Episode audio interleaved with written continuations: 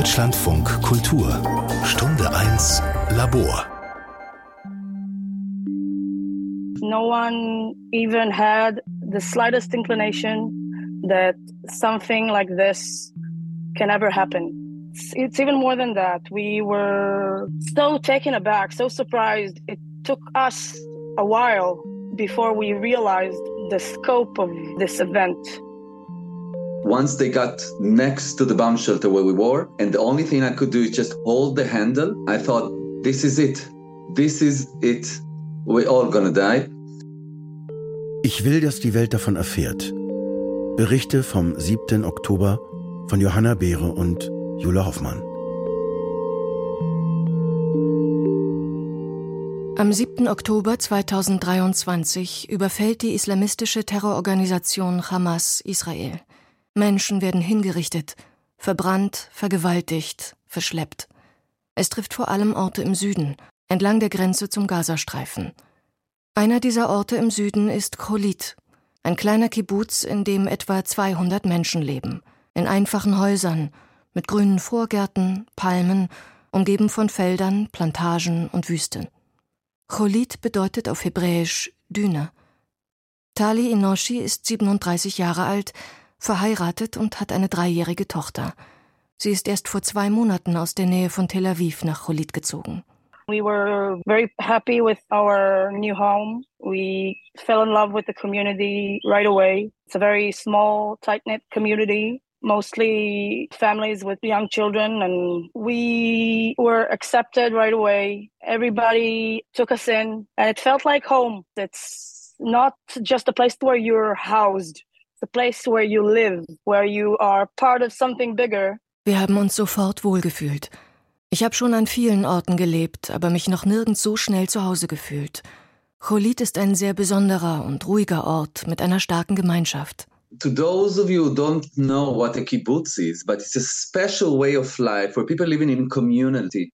Oren Zwada ist Landschaftsarchitekt, Vater von zwei Kindern. Er lebt seit 22 Jahren in Cholit. So it means that back in the days, something like uh, 10 years ago, we were still sharing all of our money together in one place. And actually, the whole territory of the kibbutz is your home. And that's, that's the definitions that we have for a kibbutz.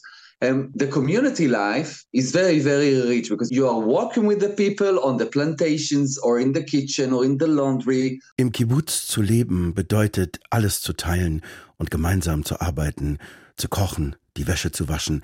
Es ist eine sehr besondere Art des Zusammenlebens. So we have ties between us, sometimes more than we have with our families. Also, Cholit is such a small community that we really, really know each other. That's why when you ask about family members, you know, they're all my family. Wenn du mich nach meiner Familie fragst, der Kibbutz ist meine Familie. Auch für Gigi Lev ist Cholit ihre Familie. Sie ist 62 Jahre alt und vor 35 Jahren aus den USA nach Israel emigriert. Did you see pictures of my home? We're in the desert, but it's so beautiful and so it was so green And uh, I have a friend who calls it 90%, she called it 90% heaven and 10% hell. Because when the missiles fall, you feel like you're living in hell. But 90% of the time, I didn't leave New York City and come to live in Israel and on a kibbutz in the Negev for no reason. I came because I wanted a better life for myself and to raise children. And I made a beautiful life. And everything I have in my whole world is this community. Gigi Lev sagt, ihr Kibbutz sei 90 Prozent Paradies und 10 Prozent Hölle durch den regelmäßigen Raketenbeschuss. Cholit liegt in der Negev-Wüste. Es sind nur circa zwei Kilometer zur Grenze zum Gazastreifen. Jahrelang pflegt die Community von Cholit enge Kontakte zu den palästinensischen Nachbarn in Gaza. When I arrived to Cholit 22 years ago, we used to work at the plantations with families that came from the Gaza Strip. So we had a connection on a daily basis. people from Cholit used to go to weddings of Palestinians from the Gaza Strip, from Rafah, the people that worked with us. They used to come to our events on the kibbutz. Zuletzt hatte Israel täglich ca. 17.500 Genehmigungen für Arbeitskräfte aus dem Gazastreifen erteilt. And every time there were missiles towards Cholit or something happened in the Gaza Strip, we used to pick up the phones. What's up with you? What's up with you? Did it get to you? Or everything is okay and everything. Wenn es Raketenbeschuss auf Cholit gab oder etwas im Gazastreifen passiert war, haben wir uns angerufen. Wie ist die Lage bei euch? Hat es euch getroffen? Ist alles okay? In die Monate September und Oktober fallen viele jüdische Feiertage. Auf Rosh Hashanah, das jüdische Neujahrsfest, und Yom Kippur, den höchsten Feiertag, folgt Anfang Oktober Sukkot, das Laubhüttenfest. We had a Sukkot celebration just a few days before October 7th on the main lawn, and everybody were eating together and dancing, and it was amazing. It was something you could never experience in the big city. Sukkot is a holiday for remembering that when our people left Egypt, and every family makes uh, a dish like a potluck, and there's music and lights, and we danced in circles, and it was just lovely. Am nächsten Morgen, es ist der 7. Oktober 2023, wollen Gigi Lev und ihr Mann die gemeinsame Tochter besuchen fahren, die im Norden Israels lebt. So I woke up in the morning early. I made myself a cup of coffee and I didn't get to drink the coffee because I had to go run into the safe room. We have 10 15 seconds to go into the safe room. So we went into the safe room and we felt that there was something very different this time. Ich habe es nicht geschafft, meinen Kaffee zu trinken. Wir hatten 10, 15 Sekunden, um in den Schutzraum zu gehen. We were woken up by sirens. Auch Tali Enoshis Familie wird vom Raketenalarm geweckt. Talis Tochter erlebt zum ersten Mal seit dem Umzug in den Süden einen Raketenangriff. Obviously, the other kids from the kibbutz have been through that a few times before. So we rushed to the safety room that we have at home. My husband looked online and uh, realized there was an attack on Tel Aviv already going on for 30 minutes before they started firing at the kibbutz. So we figured something is not right. Online sehen Tali und ihr Ehemann, dass Tel Aviv bereits seit einer halben Stunde beschossen wird. Der Safe Room meint den Schutzraum, über den viele Haushalte in Israel verfügen, zum Schutz vor Raketen. And then we heard voices of Arabic, of the Arabic language that I don't really understand. I know Hebrew and English. So I knew that something was wrong and that I had to stay in the safe room. And so that's what we did. So we hardly spoke to each other. And there were three of us. There was my neighbor, me and my husband in the safe room, and my son was on the other side of the kibbutz. And my daughter kept sending me a message on WhatsApp every five minutes. Just give me a sign, thumbs up, so that I know that the three of you are still alive. Gigi Levs Tochter schreibt ihr alle fünf Minuten: Gib mir ein Zeichen. Daumen hoch, damit ich weiß, dass ihr noch lebt. We figured something might take longer than expected. It's not going to be 10 minutes, 30 minutes. Safe room is my daughter's bedroom, essentially. So we didn't have anything to drink in there or anything to eat. So we went outside and he grabbed her iPad and charger so we can have something to keep her occupied. And he grabbed something for her to drink, some milk and some candy. And we closed everything up. And then we started hearing gunfire outside the house. So my house is the first one in line and it's overlooking the directly west to Rafah. Rafah ist eine palästinensische Stadt im südlichen Gazastreifen, in Sichtweite von Cholit. Obviously, we couldn't look outside because once you shut yourself in the safety room, there's no windows you can look through. But we can hear gunfire, automatic weapons. And from personal experience in the military, we knew right away that was not IDF soldiers because IDF don't use the automatic function in our weapons. So we knew those were terrorists entering the kibbutz. Der Schutzraum hat keine Fenster, aber es sind Schüsse zu hören. IDF steht für Israel Defense Force, die israelische Armee. Aus ihrer Zeit im Militärdienst weiß Tali Enoshi, dass die IDF keine automatischen Waffen einsetzt. Tali ist sich sicher, es sind Terroristen. Während in der WhatsApp-Gruppe des Kibbutz noch Unklarheit herrscht darüber, was genau vor sich geht. We started texting everybody online. We have a WhatsApp group for everybody in the kibbutz, and people were skeptic at the beginning about uh, it being an actual terrorist uh, invasion to the kibbutz, overtaking the, the community. And uh, very quickly everybody realized there was a actual fire fight going on outside. We started hearing gunfire of regular one shot at a time. We have a group of uh, people in the kibbutz who carry weapons who are supposed to react. So the team who reacted were the ones trying to return fire. We heard that against the automatic fire and that ended very quickly My daughter was watching uh, videos on her iPad, and we closed the lights so that uh, there couldn't be any hint of us being there. We didn't have any air conditioning in the safety room because we were just two months there and it wasn't installed yet. And there's a ventilation system designed to bring in fresh air but it's very noisy. So once we realized that they were going into houses and murdering people, because we heard our neighbors begging for help on all ends of the kibbutz, because there were multiple groups of terrorists targeting separate houses, killing people. If they could get into your safety room, because the safety room door isn't designed to be able to stay locked from the inside. It's not a panic room. It's not designed for a terrorist attack. Als Tali und ihre Familie realisieren, dass die Terroristen in Häuser eindringen, machen sie alle Lichter aus. Auch den Ventilator. Er ist zu laut. Die Schutzräume im Kibbutz sind auf Raketenbeschuss ausgelegt, nicht auf Terrorangriffe. Die Räume können daher nicht von innen abgeriegelt werden. So people started suggesting different solutions to keep the, the handle from turning so that they, they'll stay outside. Some people were sitting next to the door the whole day, holding the handle from the inside and uh, listening to see if the terrorists are coming into their home and reaching the door. Manche haben den ganzen Tag den Türgriff festgehalten. We were frantically thinking about what should we do. How do we barricade the door? And some people had to battle several tourists that attempted to break in the door and get in. And once we realized that was the situation, we knew we had to keep quiet and stay as invisible as possible. Als wir verstehen, was vor sich geht, ist klar, wir müssen so leise und unauffällig sein wie möglich.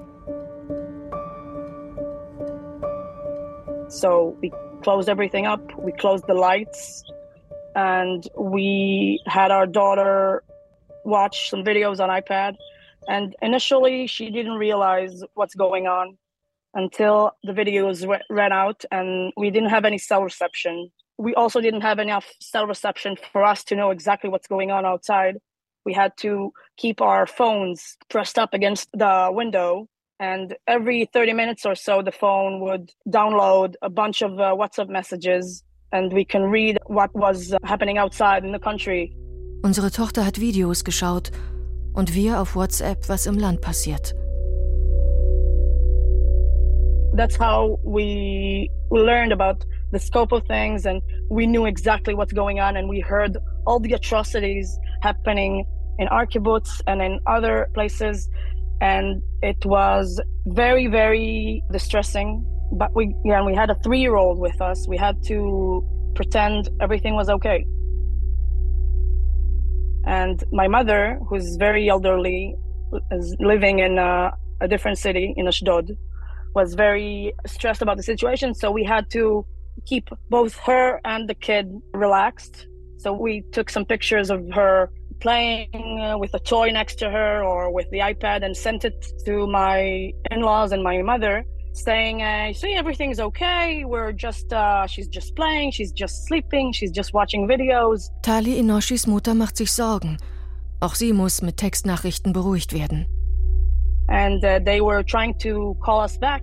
And we told them, no, you can't call us because we can't answer you uh, because that means we need to speak and we need to keep quiet.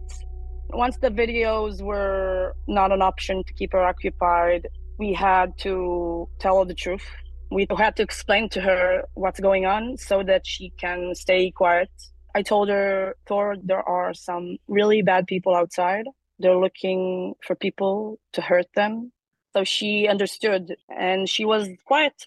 She kept quiet for about 10 minutes and then she started making a little bit more noise because she forgot. And then we had to explain it to her again. And we had to keep explaining it to her every now and then. And obviously, she was getting bored and she asked to go outside. There were a few times I had to restrain myself from putting a hand over her mouth because she was uh, talking a little bit too loud and we heard footsteps outside or talking. Ein paar Mal muss Tali Inoshi sich zurückhalten, ihrer Tochter nicht mit der Hand den Mund zuzuhalten. And this was one of the worst experiences for me as a mother, knowing I'm intentionally inflicting trauma on my own child because of that situation. And in the back of my mind were obviously stories I've learned about from the Second World War of our own people. And that was the same uh, situation I was in. And the same thoughts ran through my mind. I mean, should I put a hand over her mouth to keep her from talking loudly, knowing that in those situations, sometimes the mothers suffocated their children unintentionally? I don't know how they didn't notice we were home. So I guess we were quiet enough. And they go into the older neighborhoods where most of the killings took place, where they killed 15 people. A few of were foreign uh, workers who were uh, working from Thailand and Cambodia, who were there to work in the fields and in the farm and the dairy installation we have there and they just killed them. Bis vor kurzem sollen ca. 30.000 ThailänderInnen in Israel gearbeitet haben, die meisten von ihnen in der Landwirtschaft. Viele der ertragreichsten Anbauflächen Israels liegen im westlichen Teil der Negev-Wüste, an der Grenze zum Gazastreifen, auch rund um Cholit. They went to, to the house of uh, one of my neighbors, an elderly gentleman called uh, Moshe Riedler. who's 92 years old. He's a Holocaust survivor. His mother and his sister died in the camp, and uh, he survived that. Came to Israel and built up a big family. And he lived in the kibbutz. He was an elderly gentleman and 92 years old, living with his caretaker, his Moldovan caretaker. And they murdered both of them in cold blood, I guess, Der 92-jährige Holocaust-Überlebende Moshe Ridler und seine Pflegekraft werden kaltblütig ermordet. In Cholit werden Häuser in Brand gesetzt. Auch das Haus von Gigi Levs Sohn. My son was in his house. They threw a grenade inside the house and the house started burning. And he didn't know because he was in the safe room until he smelled the smoke. And then he wrote on the WhatsApp group that his house is burning. So it was either stay there and burn or try to escape when the terrorists are walking around the kibbutz. So he decided to leave the house. It was him, the girl that lived next door, her name was Sheer. They left their houses because they saw the houses were burning and they went to a neighbor's house across the street. They ran. Okay, so there were a group of young people together. Now, my one of my very good friends lives next door to my son. And she was in the house and she was burning. And she kept sending on the WhatsApp group, My house is burning. I can't breathe. I can't breathe. I can't breathe. So my son and his friends, there were five of them that went to her house just in the nick of time, broke her window with a hammer. I don't know what they had, broke her window and pulled her out of the house before she choked to death. Gigi Levs Mann hat einen Waffenschein und nach seinem Militärdienst die Waffe behalten. My husband has a M16 because he's already in active duty. He's more than 62, but they left him, he's a really good shot, so they left him with a gun. So he had a M16 in the house. So he went to bring my neighbor and she sat with us in the safe room for the next eight or nine hours. I don't even know how many hours it was. It was a lot until the army came. And uh, he sat with his rifle by the door And he said, if anybody comes, I'll save you. That was as simple as that. So they burnt the house next door to me and all sides of me, and across from me, they went in and they went into the safe rooms and they killed nine of our neighbors in the neighborhood. And our houses are, it's a small kibbutz. The houses are really close together, but for some reason, they didn't come into my house. But they knew everything about us. So maybe they knew that my husband had a rifle. Alle Häuser rundherum werden angegriffen. Neun Menschen in direkter Nachbarschaft von Gigi Lev ermordet. Erst viele Stunden später treffen Soldaten der IDF in Cholit ein. Bis dahin harren die Überlebenden in ihren Schutzräumen aus. 12 hours. Yeah, they the soldiers got to the kibbutz in the afternoon around 3 or 4 and they started systematically clearing houses one by one. Ours were one of the last ones and they got to us around 6:30, something like that. So we were there for 12 hours.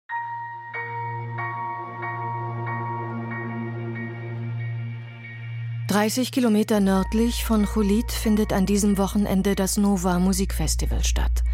3500 Menschen sind dort zum Feiern und Tanzen. Darunter Eviatar David, 22, aus der Nähe von Tel Aviv. Seit Monaten hat er sich auf das Festival gefreut. My big brother Eviatar. He went out on Friday and he was very excited. Uh, we were after dinner and he barely ate because he was so excited. He was talking about this festival for months. He went with uh, four of his friends. Jeela David, seine Schwester, ist 18 und gerade mit der Schule fertig. Wie so viele wird auch sie im Haus ihrer Eltern am Morgen des 7. Oktober von Sirenen geweckt. We woke up at 6:30 in the morning to an alarming sound of a siren. And we knew the this uh, Nova festival is in the south. We didn't know where exactly.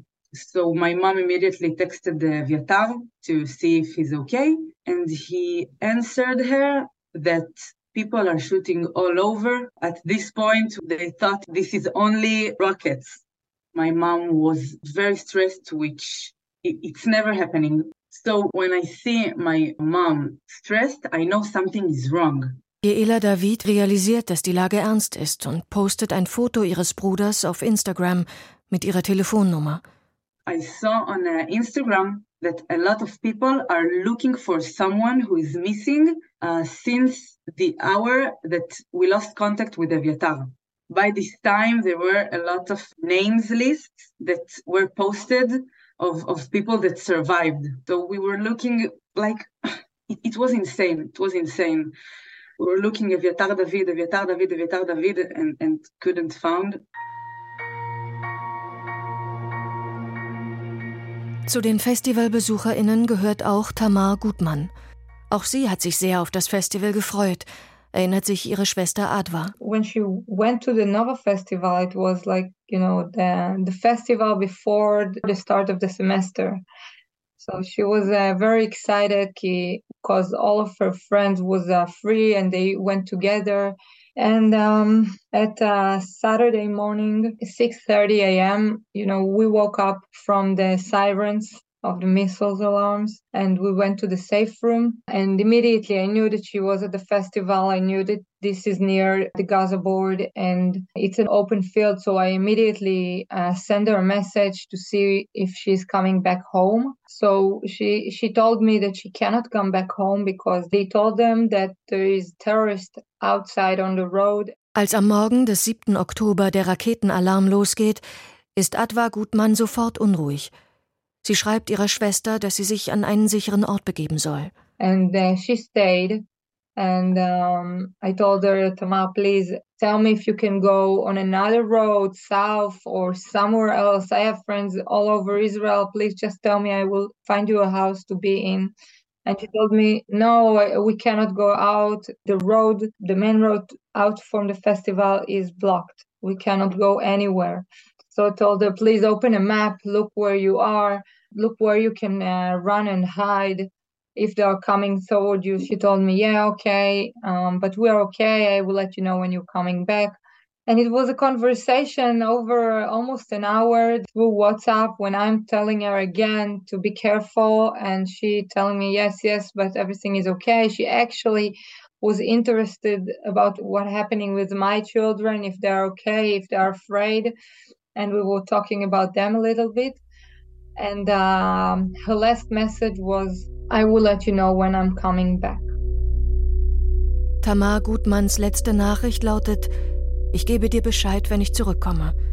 Dann bricht der Kontakt ab. Am Nachmittag bekommt Jeela David einen Hinweis zu ihrem Bruder.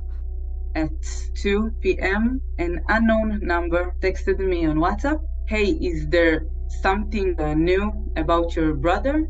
So I told him uh, no. And then he texted me because I think I recognize him in one of the videos uh, Hamas posted on Telegram, the propaganda videos.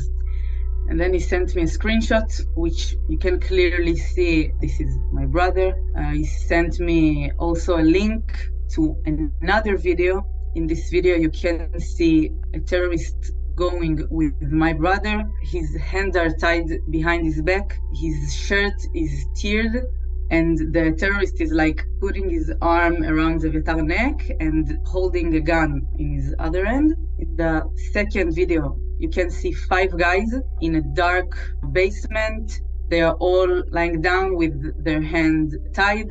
Uh, and you can see in this video my brother and his best friend. Sie vermutet ihn im Gazastreifen, entführt. Auch Adwa Gutmann vermutet ihre Schwester in den Händen der Hamas. The assumption right now that she is uh, probably kidnapped, but we don't know for sure because we appeal to the Red Cross and to the WHO, the World Health Organization, and to a lot of diplomats. And um, we ask for help. And the main thing, we ask for a sign of life for pe- the people that are thought to be abducted. Seitdem ist Adwa Gutmann auf der Suche nach einem Lebenszeichen ihrer Schwester. We don't have any information. And my sister, she's young and she's beautiful. and um, the horrifying things that they did when they attacked Israel. So many stories of raping. I really don't want to think about what is going on with her, especially if she knows that four of her best friends, they, they were like family to her, were killed in front of her. I, I I'm hoping that um, that she don't know yet about that.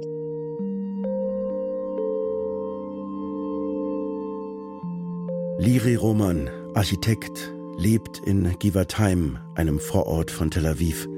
Sein Elternhaus ist zur Kommandozentrale geworden. Freunde, Familie und Freiwillige helfen bei der Suche nach seiner Schwester Yaden, die seit dem 7. Oktober vermisst wird. My sister got married to Alon. Alon is originally from Be'eri. My sister got pregnant. They decided to move to Be'eri, to the kibbutz. They lived there for the past three years. And they actually decided to leave the kibbutz mostly because of the security surrounding the atmosphere around that. It's a situation where you have alarms running and you have a few seconds to find shelter. And she didn't want that for Geffen. They decided to leave the kibbutz they went traveling with my side of the family, with my father and my other siblings in South Africa for three weeks. And they came back that Friday for the holiday dinner with Alon's family in Be'eri and stayed the night. And they woke up for this horrific story that we're now dealing with. Be'eri ist wie Cholit ein Kibbutz in der Nähe des Gazastreifens. Liris Schwager, Alon, ist in Be'eri aufgewachsen. Seit drei Jahren lebt er mit Liris Schwester Yaden Roman Gad im Kibbutz. Das Paar hatte vor kurzem entschieden, den Ort zu verlassen, aus Sicherheitsgründen. Am 6. Oktober kommt die Familie gerade von einer Reise zurück und übernachtet noch einmal in Be'eri. Bei Raketenalarm ist die Verabredung, alle halbe Stunde ein Lebenszeichen im Familienchat auf WhatsApp zu schicken. An diesem Samstagmorgen hört Lire Roman über eine Stunde weder von seiner Schwester noch von Alon. This is where we started freaking out. I started checking all the last scenes of all the WhatsApp of Alon's family to see what's going on. His mother is not replying my messages, but his father is online Later that day, we got a reply from him saying that he's hiding somewhere else from the rest of the family because terrorists got into their home. He was able to hide in the restroom and he doesn't know what happened to the rest. Nur Alons Vater ist online. Er hat sich im Schlafzimmer versteckt und weiß nicht, was mit den anderen passiert ist. Samstag kommt Lire Roman über die sozialen Medien an erste Spuren seiner Schwester. Saturday was a crazy day with a lot of information running in every media. I think it's the first time that visuals were so accessible that from our living room, we saw a video of Kineret Alon's mother being dragged by the terrorists that got to the kibbutz. Später erfährt er von seinem Schwager, der den Terrorangriff überlebt hat, was ihm, Yarden und der gemeinsamen dreijährigen Tochter Geffen am 7. Oktober widerfahren ist. Alon was pulled out of the house first. He was pulled into a car, and a few minutes later, Yarden and Geffen was pulled into the same car. The car started heading to the border, but our family's magical point was a specific scenario where the car had to stop because they saw an Israeli tank pass by. They were scared, so they stopped the car. Three of the armed people got off of the car and they stayed only with the driver who wasn't armed. So the three of them, actually the two of them, Alon and Yarden, decided to get out of the car and tried to, to run with Geffen in their arms. They ran a few hundred meters before the terrorists actually understood that they're running and started chasing them and shooting towards them. In that point, Yarden decided to hand Geffen to Alon so he can run faster. And so he did. Alon was able to run and find shelter. He hides with Geffen for that whole day and night when they're in their pajamas, barefooted, a three year old, no water and no food, in complete silence, when there are a lot of yelling and shooting, and they just hide under a bush with a lot of dirt on them, anything that could cover them. But the last thing that Alon knows is a certain moment that he realized Yarden is no longer next to him he takes a look back and he sees there on the ground with her hands on her head, trying to avoid the shooting. Alon wird zusammen mit Jaden und der Tochter Geffen in ein Auto gezerrt. Auf der Fahrt zum Grenzzaun begegnet ihnen ein israelischer Panzer. Das Auto hält an, die bewaffneten Männer steigen aus. Alon und Jaden nutzen die Gelegenheit zur Flucht. Jaden, die Geffen trägt, gibt sie Alon, er kann schneller rennen mit ihrem Arm. Vater und Tochter schaffen es tatsächlich zu entkommen. Auf der Flucht blickt Alon sich noch einmal um. Das Letzte, was er von Jaden sieht, ist, wie sie mit den Händen über dem Kopf auf dem Boden liegt, um sich vor den Schüssen zu schützen. I'm still going over every single piece of information that there is in Telegram every single night before I fall to sleep, just to make sure that I don't miss any piece of information about my sister. Auch Eyal Nuri durchforstet täglich die sozialen Medien und Messenger-Dienste nach Informationen. Seine Tante wird am 7. Oktober von Terroristen nach Gaza verschleppt. Bis zum 7. Oktober lebt sie mit ihrem Mann Said Moshe im benachbarten Kibbutz Niros. Said Moshe ist gerade erst von einer Dienstreise aus Spanien zurückgekehrt, um mit seiner Familie Sukkot zu feiern.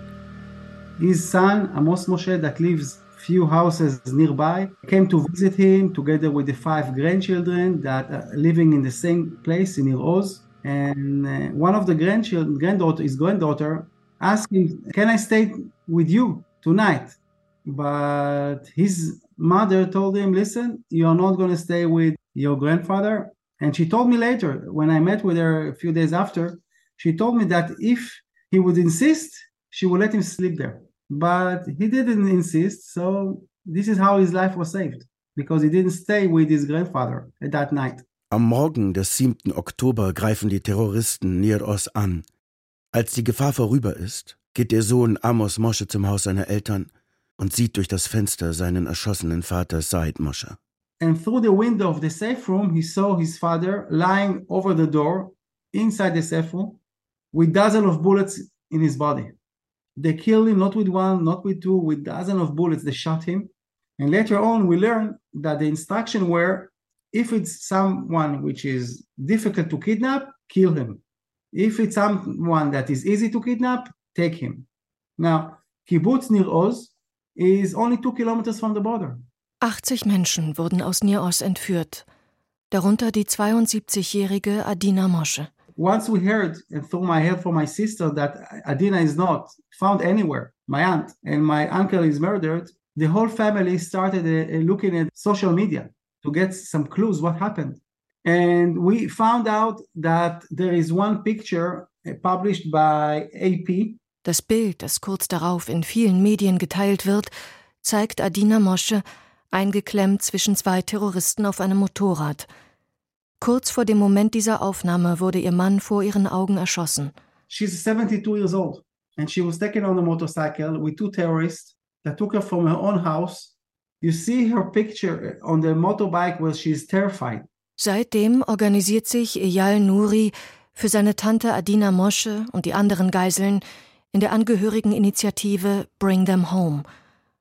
Auch Adwa Gutmann organisiert sich dort. I'm taking my strength from the other families. Sometimes I feel, you know, my story is horrifying enough, but other families' stories, you know, five members of their families are abducted, four are killed, you know, numbers that you cannot imagine. Yesterday, I've been in the pathological uh, center where they identified the bodies and they told me things that I already knew, but what they did to the one that they killed they tortured them they burned them alive they, they cut their organs they dissect them but it's not that even we just want to save the ones that are still alive we can still save them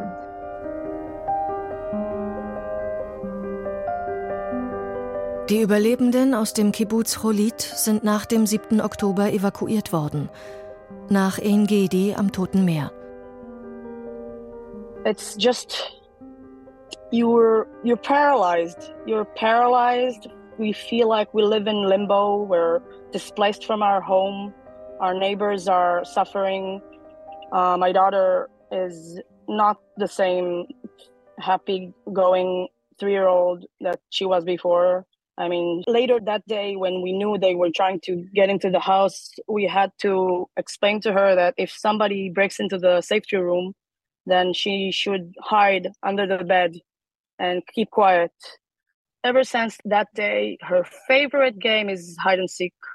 She's getting very good at it, finding places where she can hide and disappear to, because we knew that a different family in the kibbutz uh, had to hide their daughter, their seven year old daughter, in the cupboard. And the terrorist went into the safety room and killed both parents. Das siebenjährige Mädchen, von dem Tali Enoshi spricht, ist Adi El-Harar.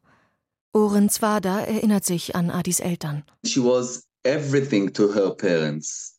And not so long ago, I just heard that her mother taught her how to do survival in extreme conditions. And part of it was connected to the situations where we live next to the border with Gaza and what happens when you need to go to the bomb shelter, when the rockets are being sent at Israel.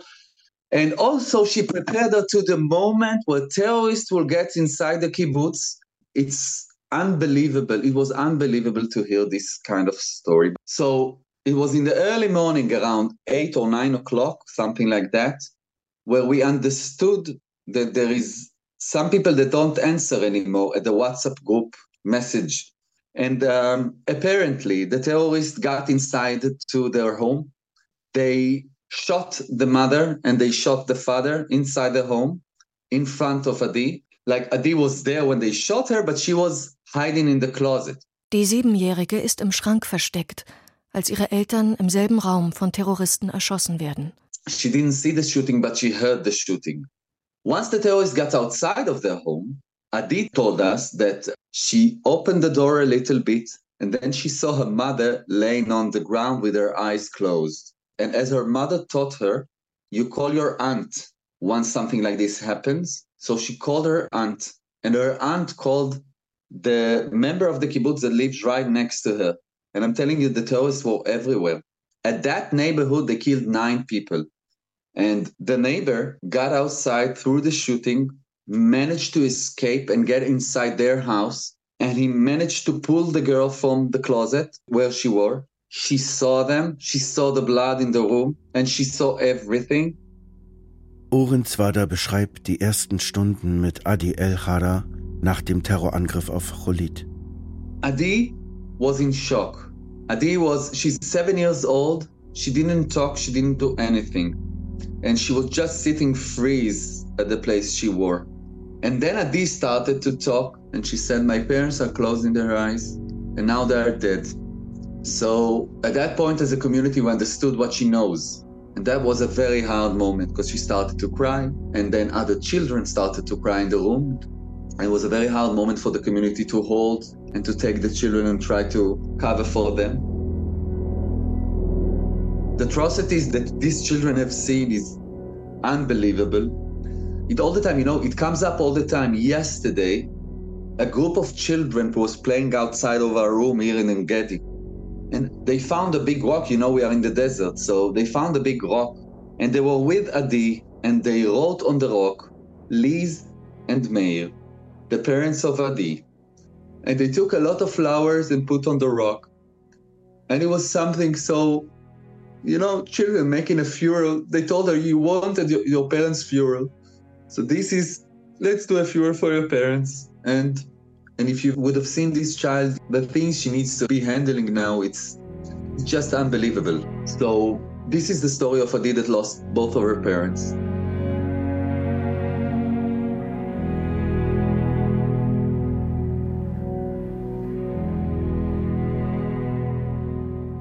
Oren erfährt außerdem, dass bei den getöteten Terroristen Karten und Namen gefunden wurden, mit genauen Informationen über Cholit und seine BewohnerInnen. When the army checked the terrorist vests after they killed them, they took out maps and they knew exactly our names in our houses. Nicht zu wissen, woher sie diese Informationen hatten, erschüttert die Menschen aus Cholit in ihrer Vorstellung von einem friedlichen Zusammenleben mit den palästinensischen Nachbarn.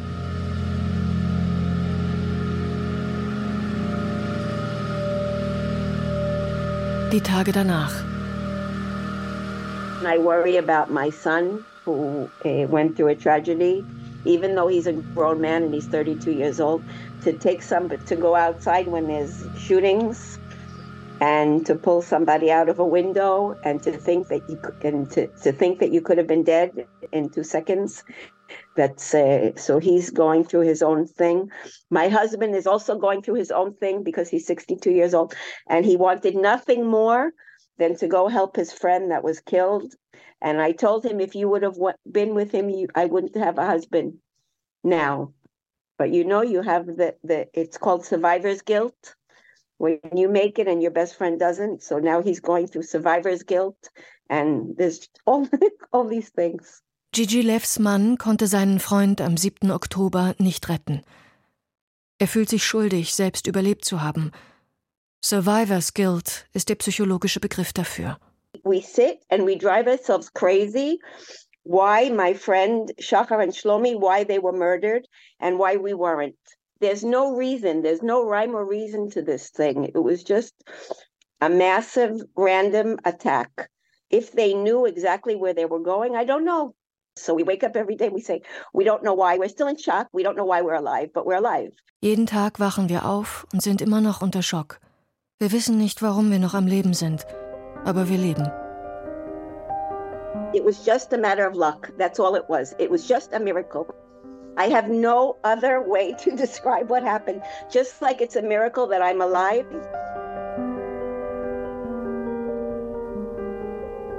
This was something that no one could ever foresee. This was the biggest atrocity that the Jewish people have had to endure since the Second World War.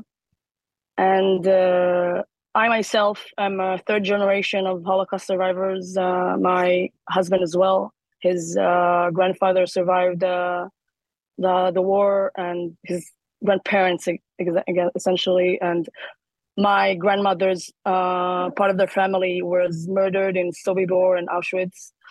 So that's something we are very conscious of.